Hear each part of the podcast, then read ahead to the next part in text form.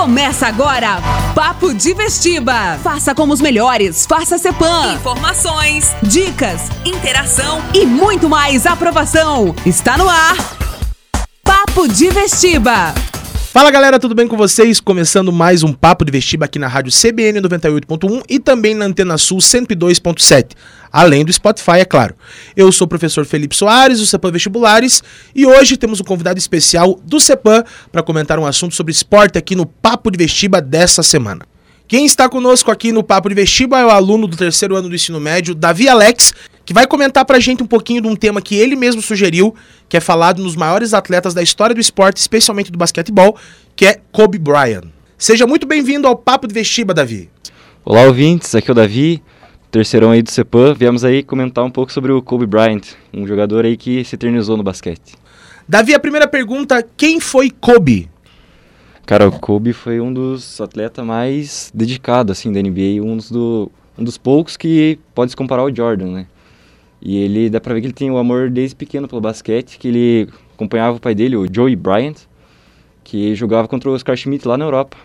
Ele foi pra lá, pra Europa com o pai dele, e ele pegou esse amor pelo basquete. Aí quando ele voltou para os Estados Unidos, ele resolveu ir atrás do sonho dele, que era jogar NBA, foi atrás e eu lembro que eu vi um, um documentário dele falando que com 12 anos ele era muito ruim. Ele foi fazer um jogo e não pontuou nada. Que o pai dele veio e falou que não importa se pontuar nenhum ponto ou se fazer 60 pontos, eu vou te amar igual. E isso foi um... Nossa, tipo, deixou ele motivado, mas ele falou, ah, mas mesmo assim eu quero pontuar 60. Ele foi atrás e dois anos depois ele era o melhor do estado dele. Já com 14 anos. Daí foi só... Continuou treinando, subindo e se tornou tudo isso que a gente conhece hoje. Davi, uma curiosidade sobre a história do Kobe, porque parece que ele foi direto do ensino médio jogar na liga profissional da NBA, é isso mesmo?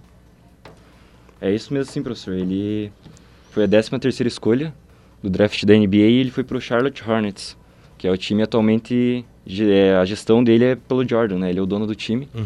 E só que ele não jogou pelo Hornets, ele foi direto pro, pro Lakers, sem nenhum jogo, porque era o, o time de coração dele ele queria jogar lá. O então o diretor do, do Lakers aceitou, porque ele viu um treino dele e viu muito Jordan no Kobe. E então ele acreditou muito no, no basquete do Kobe e ele foi draftado direto do, do high school pro, pra NBA e depois foi trocado pelo Lakers. Foi jogar no Lakers e lá jogou 20 as 20 temporadas, carreira inteira. Ganhando cinco títulos na NBA. Davi, uma curiosidade. O Lakers tem duas camisas aposentadas em nome do Kobe, que é a camisa número 8 e 24. Por que, que ele jogou com esses dois números ao longo da sua história na franquia? Então, quando ele foi pro Lakers, ele pegou o número 8, que era o número que ele já usava na, no high school e tudo mais. E ele usou e ganhou três títulos, se eu não me engano, com essa camiseta. E ele decidiu mudar porque ele passou por muitas conturbações. Ele teve um- uma acusação de estupro, ele tava, ele brigou com Shaquille O'Neal, que era então a dupla dele, e ele decidiu mudar. E junto com essa com essa mudança, ele mudou para o 24, né, em 2006. Ele acabou usando de 1996 até 2006 o número 8, e de 2006 a 2016 ele usou a 24. E ele queria mu- uma mudança, ele queria uma mudança de cabeça, ele, ele também queria, ele criou a Black Mamba, né, a Mamba Mentality, que ele chama que é um estilo de viver. Ele sempre comentava sobre isso. E ele queria separar o jogador da pessoa. Ele queria, ele queria é, fazer uma distinção, né, dos dois. Então, por isso a troca do número. Ele, ele fala também que ele queria ser melhor, então 8 vezes 3, 24, ele queria ser 3 vezes melhor. Então ele tem essa mamba mentality que ele fala sempre, que é ser melhor a cada dia, sempre em tudo que você faz. Davi, essa mentalidade vencedora do Kobe Bryant com Mamba Mentality, é, inclusive afetou sua participação nos Jogos Olímpicos. Como é que foi isso? Conta pra gente. Sim, tem um relato do preparador físico da, da seleção dos Estados Unidos de 2012, que ele comenta que quando ele já tinha trabalhado com muitos jogadores de alto nível, LeBron James e Carmelo Anthony, muitos jogadores de alto nível, e quando ele foi trabalhar com o Kobe, ele conheceu o Kobe pela primeira vez falou, ah, se um dia você precisar, eu posso treinar um treino a mais, qualquer hora. E no outro dia, três da manhã, ele recebe uma ligação, Kobe querendo treinar, e ele vai. Quando ele chega no, na- no ginásio, o Kobe já estava suado, treinando há algum tempo. E ele fala assim, e ele vai lá e treina, faz exercícios, é, um treinamento forte, assim.